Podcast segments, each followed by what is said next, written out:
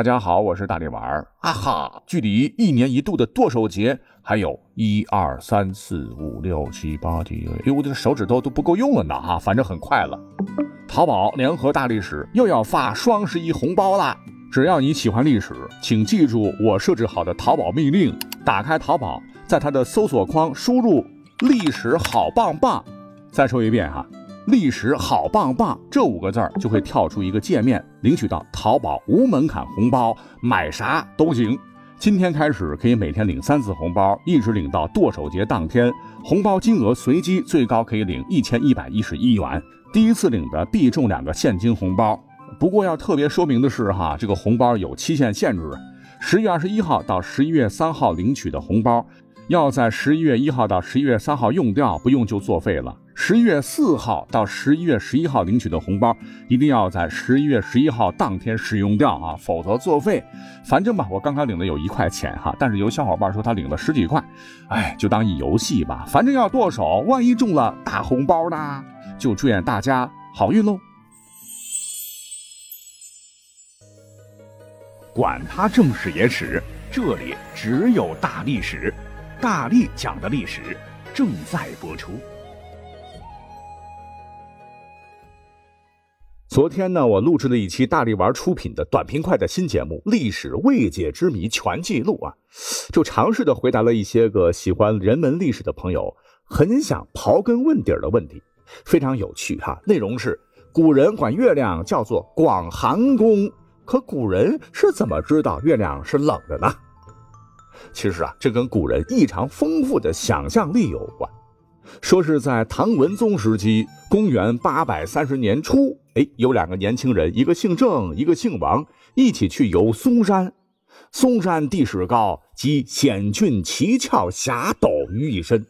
古时候爬起来可真的要当心脚下哈，需要一定的胆识。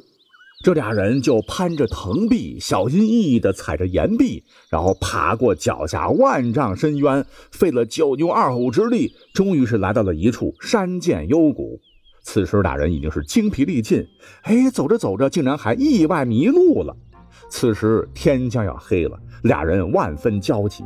正在这时，忽然一阵山风呼啸而过，俩人似乎隐隐闻得有鼾声传来。不会是熊皮虎豹吧？哈！俩人吓得一激灵，是蜷缩在草丛当中半晌细听。哎，怎么感觉是人的呼噜的鼾声呢？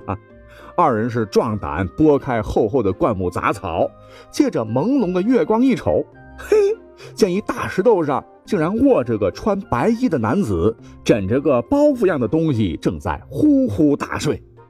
俩人大喜，搞不好就是附近山民呐，便走近前去叫醒这个人，说：“大哥啊，我们进入了这条路，我迷失了方向，你知道去官道的方向吗？”这个人抬起头来，稍微看了一眼，没有回应，又去睡觉了。于是乎，俩人叫了这个人很多次，这个人才起身回头说：“我怎么会知道？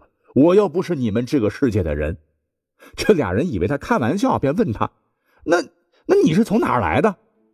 这个人呵呵笑了起来，指了指天上，说：“我来自月亮。古书原文是：其七宝合成，月是如丸，其影日烁其突处也。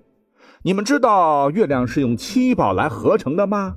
月亮的形状其实是丸子一样，是个球形，它的影子就是太阳照在突处所形成的。”又说，常有八万两千户修之于极一树也，就是月亮曾经有八万两千个人来修造它，才成为了现在这个样子。他口中所说的七宝，哈，在佛教当中就是金银琉璃珊瑚琥珀砗磲玛瑙，但也很可能是一种比喻，说月球啊是由不同矿物合成的。请注意，他还着重说了，月球是圆的，不是你们认为是平的。月球上那些凹凸不平的地方，就是人们当年挖矿挖出来的。它的亮光是太阳光照射其上反射出来的。那他说的这些，我们现代人都能理解，对吧？可是当时唐朝的俩书生听罢，这下巴都快掉了哈，吃惊的张大了嘴。这个白衣人说完呢，便打开包袱给这二人看，这里边呢装着斧子、锤头之类的工具，看来修月球真有他的份儿啊。那接着呢，此人还给书生分享了包裹里的两团晶莹透亮的玉蟹饭，蟹就是碎蟹的那个蟹哈。此饭乃是传说中以玉蟹所做食物，食之可无极也。那么在这个故事当中呢，呃，真的可以理解成一种可以提高生命质量的太空食品。那白衣人对二人说：“你俩呀，吃下此饭，虽不足以长生不老，但可一生无疾耳。”说完此话，只见他一指，从此处下去，自能抵达官道。这二人呢，就顺着方向去看，再一回头，这个白衣人竟然消失的无影无踪。那讲完这个故事，各位怕是想不到，这段文字描写可不是我们现在人瞎编的，而是出自于距离我们今天一千四百多年的唐朝，是由当时一位叫做段成式的文人所著的《酉阳杂俎》一书。其实各位可以对比一下哈，我们现在所学到的科学知识，根本不用等到上世纪五十年代发射月球卫星在上面，唐朝人早就意外精准地预测了月球真实的模样。尤其是这个白衣人精确所说“其影日朔其突处也”，就指出了月球表面凹凸不平啊，这太阳光反射上去之后呢，有强弱之分，就看上去是明暗斑驳。要知道。能看到月球坑坑洼洼的环形山，还要再等七百年。欧洲人发明了望远镜之后，无独有偶，之前呢我也看过一些资料哈，曾经苏联科学家做出过月球可能是外星人创造的假说，一直备受很多科学家关注。美国航空航天局曾经的一份报告书甚至透露，说登月失败的阿波罗十三号。在月球轨道上将土星五型火箭的第三级抛向月面时，月震反应十分惊人。月球直径是三千四百七十六公里嘛，而导致的月震，这个震动传导只到了月面下三十五到四十公里的深处。那月球内部似乎真的存在一个硬层。那这个硬层是不是就是月球宇宙飞船的船体啊？难道月亮真的是如书中白衣人所讲？由御府修月建造或者维修的两万八千户应该是虚数哈？难道说跟白衣人一样的技术人员数量特别多，都隐藏在月球之内？如果这是真的话，那几千年以来哈，到底是人赏月，还是说是月亏人呢？不得不说，这个故事真是一个无比精彩的科幻故事。不止这一个了哈，其实早在唐朝几百年前，在两晋时期。当时玄学盛行，高人辈出。有一位玄学奇才，唤作王嘉。正史晋书说他轻举止，丑形貌，是外弱不足而聪锐内明，滑稽好语笑，不识五谷，不以美丽，清虚服气，不与世人交游，一直隐居在终南山。这位高人曾著有一本中国古代神话志怪小说集，叫做《遗实录》。但是这个书呢？有很大一部分内容啊，是对历史遗文的记载，所涉的人物事件往往见诸史传，是真真假假，假假真真。这书中啊，竟然也记载了一件当年秦始皇嬴政接见一支潜水艇部队的故事，这太离奇了哈！我给各位来好好讲讲哈。说嬴政历史上他好神仙之事。有一个叫做宛渠国的遥远的不知何处的人，听说以后呢，就乘着轮波舟来了。这书中描述轮波舟为沉行海底而水不进入，人呢就在里边操作驾驶。这听着呢，这个轮波舟跟我们今天的潜水艇是非常相似的。说那一天呢，这只光芒四射的罗舟竟然登陆了秦朝咸阳的深宫中，有一个身长十丈、两目如电。耳朵生长在颈项之间，且颜如铜制的人从罗州走出，呃，这听着怎么是像现在穿着太空服的宇航员啊？自称是来自很遥远的宛渠之国。秦始皇大惊失色，亲自穿戴整齐接见了宛渠国人。那他们竟然是相谈甚欢，而文武百官旁边听着无不瞠目结舌。来人呢，甚至还谈到了天地初开之时的样子。那神秘人呢，口若悬河，口才了得，说的秦始皇感觉像是亲眼看到一样。宛渠国人还向秦始皇介绍了他们那里的情况，大意是说他们那里的人走路脚都不着地，能够腾云驾雾，日行万里。成了老朽的时候，每天坐在屋子里也能知晓天地之外事。而他们那里呢，是以一万年为一岁，天一般是阴的，多雾。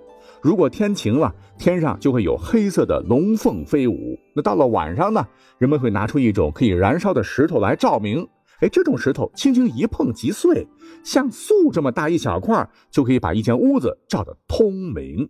嗯。感觉是现在的核能哈，反正秦始皇听罢，感慨地说了一句：“此神人也，迷信仙术焉。”就称赞他们是神人，从此更加相信神仙之术，不再过问朝政。这也导致大秦帝国也由此滑入了万劫不复的境地。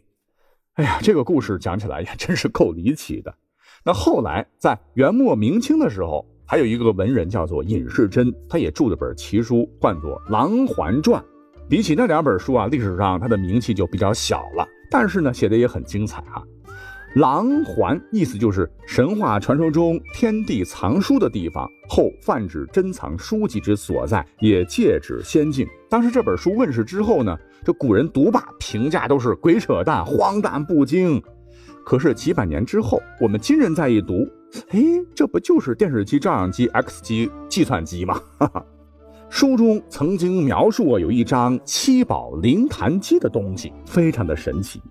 原文是：七宝灵坛机，机上有文字，随意所及，文字折形立篆真草，亦如人意。譬如人欲修道，则使其人自观，机上则便有文字，因其缘分性资而取诱之。就所谓的机，就是机案嘛。这个名叫七宝灵坛机的机案，可以随时显示出各种文字，就需要什么字体可以随心所欲，既是隶书，也可以是篆书，还可以是楷书和草书。那今天听起来，呃，这不就是电脑上 Word 那个选字体字形吗？另外，它还可以根据需要者提供的已知条件，帮助选择理性的行为方案。啊，想要寻求不易得到的物件呢？坛机上的文字就会告诉你在哪些地方可以找到，甚至呢，它还可以帮助诊断疾病、开示处方，甚至还可以储存特别丰富的文献资料，替代人进行逐字逐句的文字检索。你需要什么内容，坛机上就会有文字自动显示出来。这是听起来，这不就是网页、谷歌、百度吗？所以说，这个七宝灵坛机确定不是 PC、笔记本、平板或者是大屏手机吗？